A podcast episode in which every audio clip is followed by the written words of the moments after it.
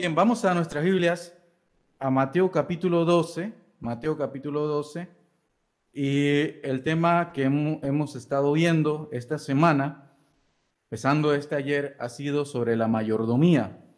Hemos meditado, pensado, escuchado un poco acerca de las bases o el fundamento de esto de ser buenos administradores. ¿De qué se trata eso? ¿Y, cuál es el fundamento de eso? Y bien, bien hemos escuchado que el fundamento de la mayordomía eh, o lo que el Señor nos va a exigir a nosotros o cómo nosotros podemos ser buenos mayordomos es utilizando todo lo que el Señor nos ha dado para glorificar su nombre. Ese es como el resumen de todo. Tenemos muchas cosas, muchas posesiones, muchos bienes y el objetivo es agarrar todo eso y dárselo al Señor para que el Señor pueda ser bendecido y que, y que también nosotros podamos presentarnos agradables delante, delante del Señor. Y también hemos escuchado que el Señor desea que nosotros disfrutemos de nuestros bienes. Ninguno de los que estamos aquí o de los que están trabajando o que busca trabajar, eh, espera trabajar sin recibir esa remuneración económica para no, no utilizarlo. ¿Quién, ¿Quién de nosotros trabaja y no espera pagar la casa, pagar el carro o ir al súper o pagar algún gasto médico? Nadie, nadie trabaja para no pagar esas cosas. Y creo que la mayoría trabajamos y lo primero, una de las primeras cosas que hacemos es pagar deudas. Y ahí comenzamos a hablar, ¿no? ¿Cómo es nuestro sueldo? Eh, ¿Cómo se nos va de las, de las manos? Pero el Señor también desea de que esos bienes que hemos recibido los podamos distribuir, nos ayuden a nosotros a poder vivir mejor, poder tener vestimentas, alimentos, el Señor dijo algo interesante respecto a eso, eh, lo vamos a ver al final. Ya lo conocemos, ya lo sabemos, fue la recomendación del Señor. Ahora, ¿de qué daremos cuenta? Y cuando nos preguntamos eso, ¿de qué vamos a dar cuenta? La respuesta que puede venir a nuestra mente es, daremos cuenta de todo. Entonces, luego, hay otra pregunta, ¿qué es eso de todo? y comenzamos nosotros a enumerar qué es eso de todo. Hablamos de bienes, de dinero, el tiempo, los dones, el servicio, etcétera. Y decimos eso es todo.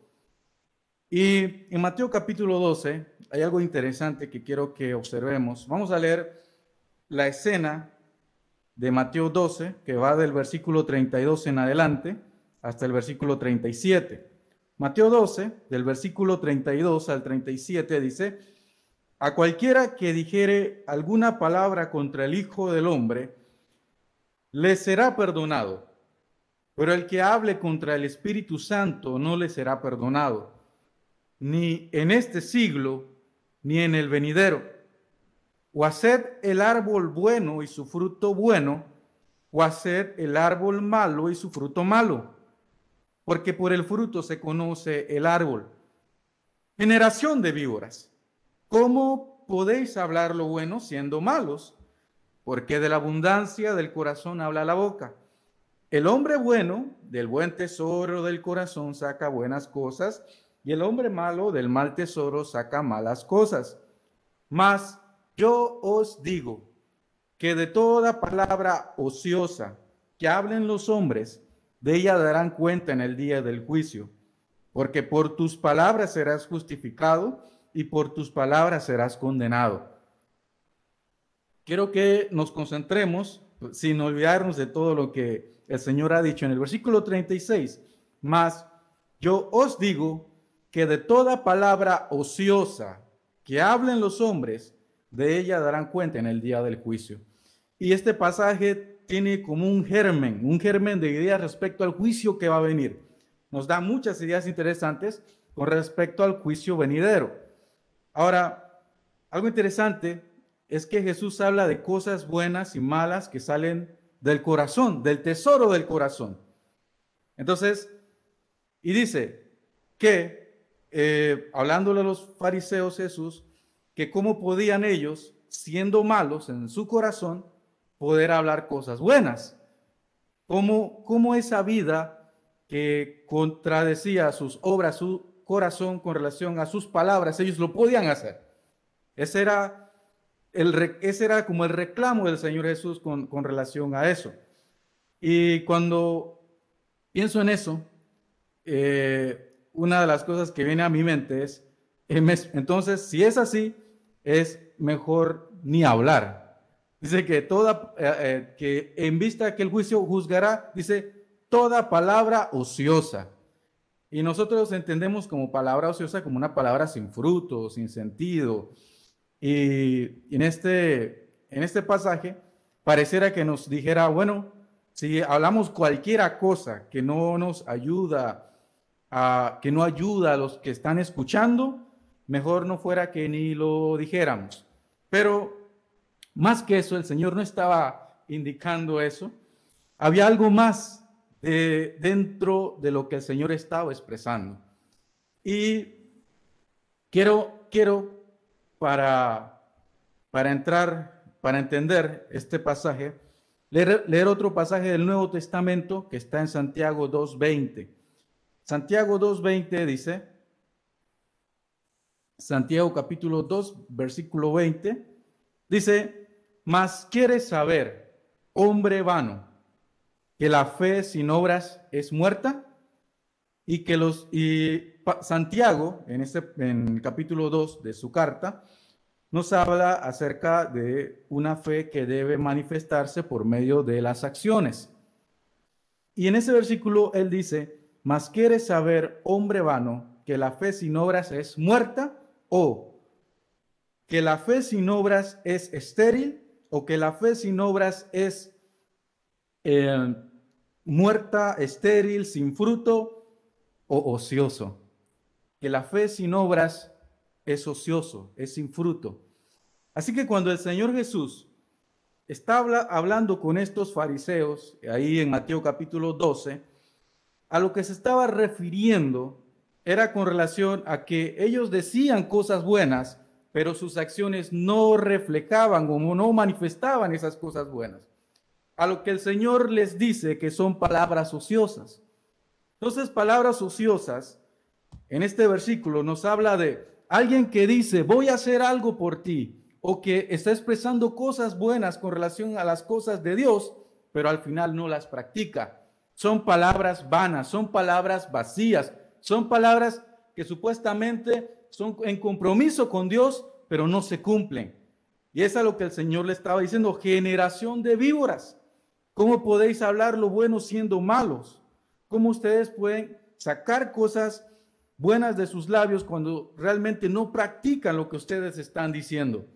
Entonces, dice versículo 37 de Mateo 12, porque por tus palabras serás justificado y por tus palabras serás condenado. En otras palabras, a veces nosotros decimos muchas cosas y no lo hacemos y el Señor va a demandar las cosas que nosotros expresamos con, con nuestros labios.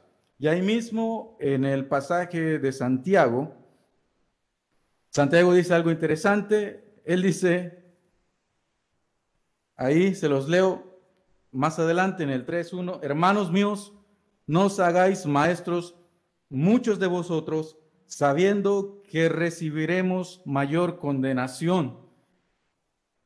Entonces, cuando en lo personal leo estos pasajes, Santiago 3.1, en, personal, cuando leo estos pasajes que hablan de, de tener cuidado, de querer estar enseñando, de querer estar expresando la palabra del Señor, dice, Dios demandará de cada enseñanza de las personas, en este caso los maestros, va a demandar por las cosas que decimos y si lo hacemos o no lo hacemos. Entonces, fíjese esa demanda. Toda persona que está enseñando la palabra de Dios, Dios dirá, Dios pedirá cuenta a esa persona por sus palabras, por lo que está expresando. Con eso, uno pudiera decir, oh, qué bien, ¿no? A los que no están enseñando, gracias a Dios que no enseñamos porque el Señor no nos va pedir cuenta. No estamos enseñando, no estamos diciendo nada comprometedor con relación a nuestra con relación a lo que estamos haciendo, así que estamos libres de que el Señor nos juzgue por nuestras palabras, por lo que estamos diciendo y no estamos cumpliendo. Estamos libres de esa de ese mal. Bien. Yo quiero que meditemos en algo y, y, ese, y es lo siguiente. Si ya creímos, si ya somos salvos, ya hemos confesado con nuestros labios la fe que tenemos en Jesús. El día que usted dijo, Señor, creo en ti, el día que usted pidió el perdón de sus pecados, usted confesó con sus labios que usted iba a seguir al Señor Jesús. Confesamos con nuestros labios de que le íbamos a ser fiel. Le, dijimos al Señor Jesús, nos entregamos a ti. Entregamos nuestra vida, nuestro corazón, nuestra mente, nuestro ser. Y vinimos y le dijimos al Señor, somos tuyo. Así que la verdad es que el creyente tiene el compromiso delante de Dios desde el día en que expresó con sus labios de que quería ser salvo. Si usted no lo sabía, lo está sabiendo. Se comprometió con Dios. Nos comprometimos con Dios. El día en, en la que yo sentí el perdón de mis pecados, me estaba comprometiendo con Dios. El día que yo recibí el perdón, había un momento de compromiso, era un altar entre Dios y yo. Entre Dios y usted había un altar, un momento de compromiso. Así que los creyentes, ya de plano, estamos comprometidos con Dios desde el primer día que nosotros le conocimos, desde el primer momento que dijimos al Señor, creemos en ti, quiero, quiero que nos limpies, quiero que nos perdones, nos comprometimos. Ahora, quiero terminar, porque este mensaje nada más tiene dos partes y esta es la segunda. ¿Dónde está nuestra inactividad o nuestra ociosidad? Ya le dijimos al Señor, Señor, creemos en ti, ya somos salvos, nos perdonaste. Ahora me quiero evaluar y yo le quiero preguntar al Señor, Señor, yo quiero saber que, eh, en, qué, en qué área de mi vida que me corresponde entregarte, ofrecerte, darte, no estoy haciendo la entrega que supuestamente tenía que hacer. Supuestamente tú me perdonaste, pero realmente no he entregado algo para ti o no he hecho lo que tú esperas que yo haga. Entonces, una de las cosas que el Señor nos pide a nosotros que realicemos o ejecutemos es el ofrendar. Como bien escuchábamos en, en los mensajes, hay hermanos que perdieron sus trabajos y no tienen la manera de dar, pero hay algunos que hasta que, bueno, hasta que, eh, hasta que quedaron sin trabajo, dejaron de ofrendar. El Señor sabe y conoce sus corazones. Yo no sé quiénes son y, no, me, no me interesa. El Señor es el que es el que examina los corazones y sabe quién son los hermanos que eh, tienen esa intención de ofrecerle a Dios monetariamente para beneficio del cuerpo del cuerpo de Cristo. Ahora, uno puede estar ocioso en ofrendar, porque ofrendar significa ser agradecido con Dios por lo que Él nos ha ofrecido. Cuando nosotros ofrendamos, estamos diciendo, Señor, gracias por lo que hemos recibido. Aquí venimos y te agradecemos porque sabemos que lo que tú nos estás dando es tuyo. Y venimos y ofrendamos y damos. Y esa es una forma de gratitud. Entonces, si usted teniendo su empleo, teniendo trabajo, teniendo el sustento, no está ofrendando, no está dando, está siendo ocioso en esa área de su vida, porque no está cumpliendo con un compromiso con Dios el compromiso de aceptar de que Él es el dueño de su vida, aceptar de que todo lo que usted tiene es gracias a Él.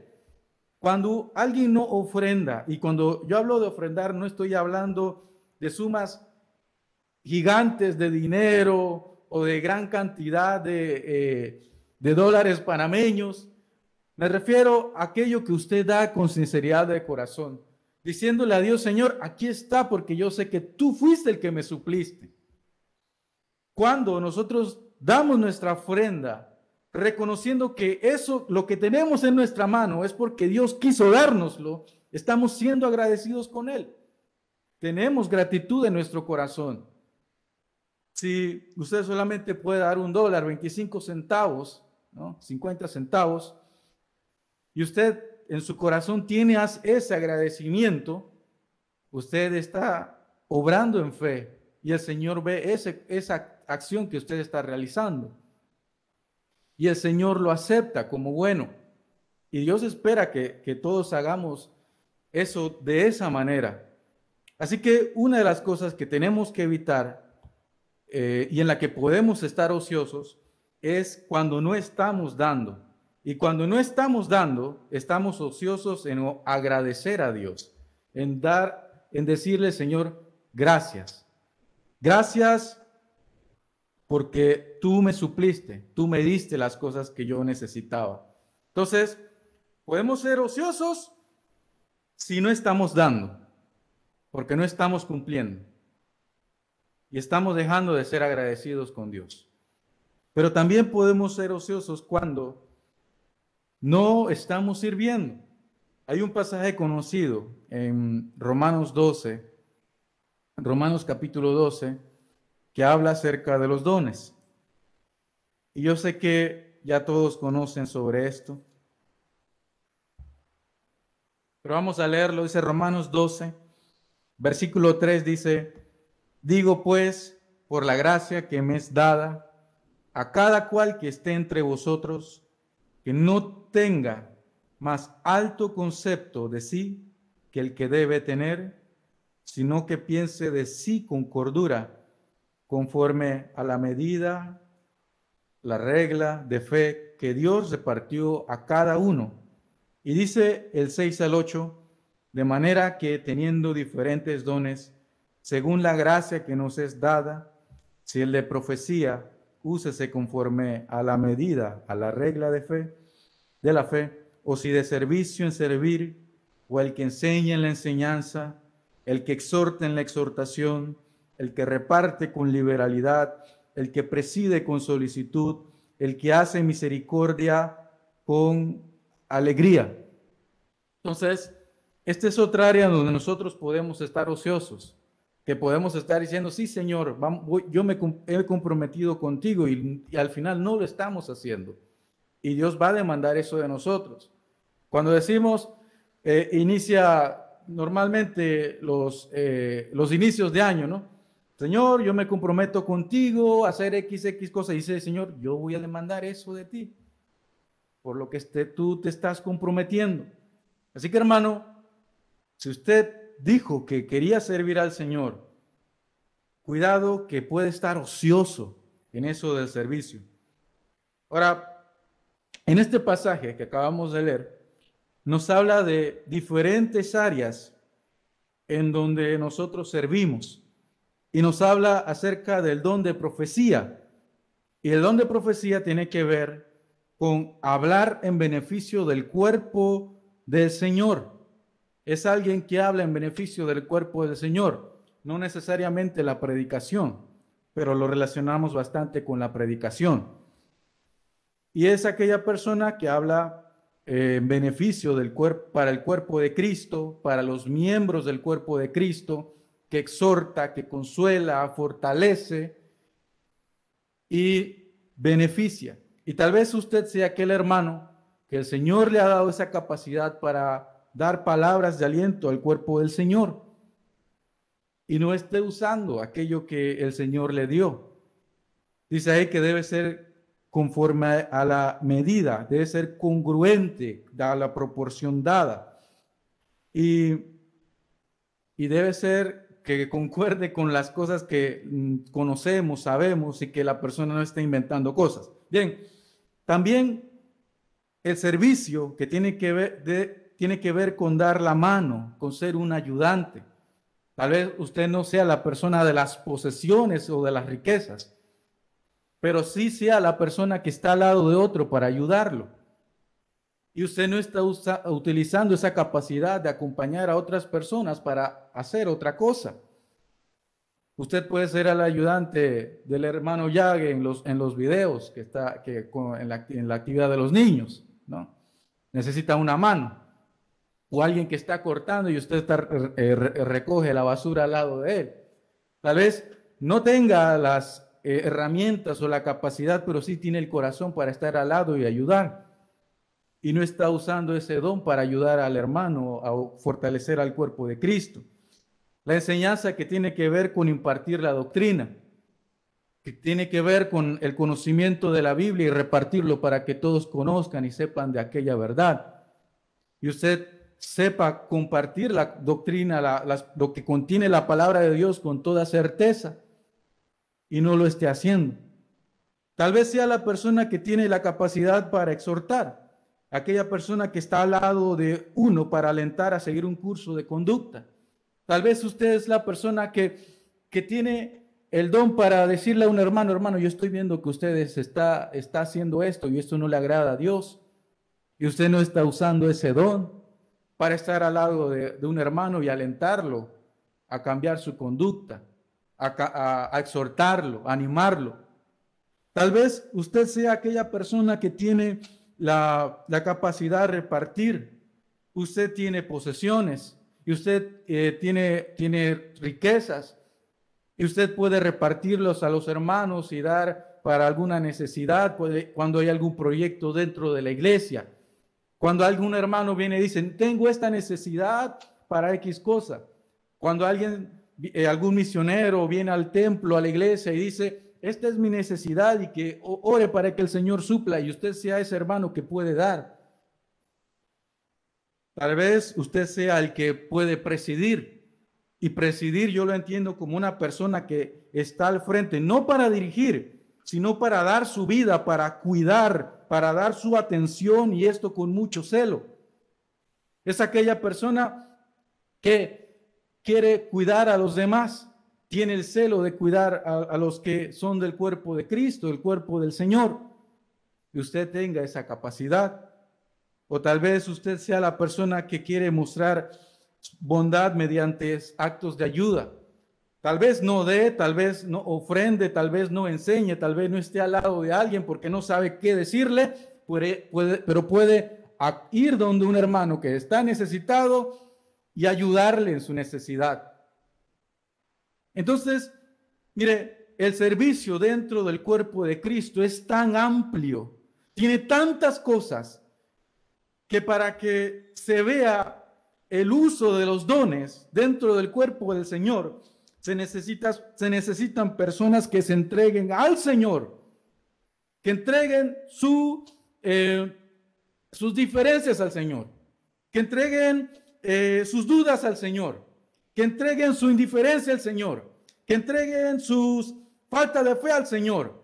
Y comienza, esa persona comienza a ver su capacidad, lo que tiene, lo que posee, y no es ocioso. Sirve en el cuerpo de Cristo porque sabe que tiene eso para dar al Señor. Y fíjese que he mencionado muchas otras cosas más que la enseñanza. He hablado de dar, he hablado de uno mismo, tomar un tiempo para ayudar a otro, de cuidar a otro, de, de participar. Entonces, podemos estar ociosos con relación a agradecer a Dios cuando no ofrendamos, pero también podemos estar ociosos cuando no servimos. Y por último, dice Mateo capítulo 6, versículo 33, versículo conocido y tal vez usted se lo sepa de memoria. Dice en Mateo 6, 33, más buscad primeramente el reino de Dios y su justicia, y todas estas cosas os serán añadidas. Y Jesús estableció un patrón de vida para nosotros. Y lo que dice Jesús es, Busca primera, búscame primeramente a mí. Busca primeramente las cosas que yo amo. Pase lo que pase. Pase que, pase que usted tenga eh, un buen salario o un mal salario. Busque la presencia de Dios. Sea que usted está, su familia está pasando por enfermedad, busque la presencia de Dios. Sea que está en un momento difícil en su familia, busque la presencia de Dios. Sea que no tiene, está con ciertos conflictos en su mente, en su corazón, busque la presencia de Dios. Tal vez está buscando tomar una decisión en su vida y que necesita saber qué quiere Dios para usted. Busque la presencia de Dios. El Señor dice, no importa qué pase, que en qué situación usted se encuentre, búscame a mí, búscame a mí en mi palabra, búscame a mí en la oración, búscame a mí en su cuerpo, en la iglesia, en el cuerpo del Señor, en la predicación, en el mensaje, en cada palabra. Búscame. Y eso es otra cosa en la cual el Señor pide que no estemos ociosos. No estemos ociosos con relación a nuestra vida espiritual, nuestra relación personal con el Señor. Porque posiblemente también al inicio de este año dijimos, Señor, voy a leer toda la Biblia, voy a hacer esto y no lo estamos haciendo. Dios va a demandar todo compromiso nuestro que hemos expresado con nuestros labios. Entonces, hermano, ¿Usted qué le ha prometido a Dios? ¿Qué le hemos prometido a Dios en todo esto de las cosas espirituales? ¿Usted qué le dijo, Señor? Mira, esto es para ti, yo me comprometo a hacer esto. Si usted ya sabe, entiende qué fue lo que usted le ofreció a Dios o le prometió a Dios, entonces es hora de que lo retome porque el Señor le va a demandar eso. El Señor le va a decir, bueno, tú me dijiste que lo ibas a hacer, ¿qué pasó? Así que, hermano, incline su cabeza, cierre sus ojos. Digámosle al Señor, Señor, yo me comprometí contigo, diciéndote de que iba a dar mis ofrendas eh, mensualmente, quincenalmente, y no lo estoy cumpliendo. Tú me vas a demandar eso, Señor. Ayúdame a cumplirlo. Quiero estar bien delante de ti. Tal vez usted reconozca diga, sí, Señor, yo al inicio del año yo te dije, Señor, eh, yo voy a leer tu palabra, voy a orar, voy a evangelizar, voy a hacer esto y no lo está haciendo. Dígale al Señor, sí, Señor, no lo estoy haciendo. Ayúdame a hacerlo. Ayúdame a no estar ocioso. Que mi palabra que yo te dije, que era en compromiso hacia ti, no lo estoy ejecutando. Ayúdame a hacerlo. Si usted al inicio de este año dijo, voy a servir eh, eh, en el, en el cuerpo de Cristo, voy a poner mi don en ejercicio, voy a ayudar a algún hermano, voy a hacer esto, voy a hacer aquello y no le está haciendo. Dígale, Señor, aquí estoy sin haber cumplido con lo que te dije. Pero, Señor, no solamente para pedirte el perdón, para pedirte, Señor, de que, que me aceptes con esta falla que tengo en mi vida, sino para pedirte, Dios, de que me ayudes a cumplir cumplir con lo que yo me he comprometido contigo. Señor, te pedimos, te pedimos, Señor Jesús, que nos ayudes con tu Espíritu Santo, con tu santa presencia, a cumplir cada palabra nuestra contigo.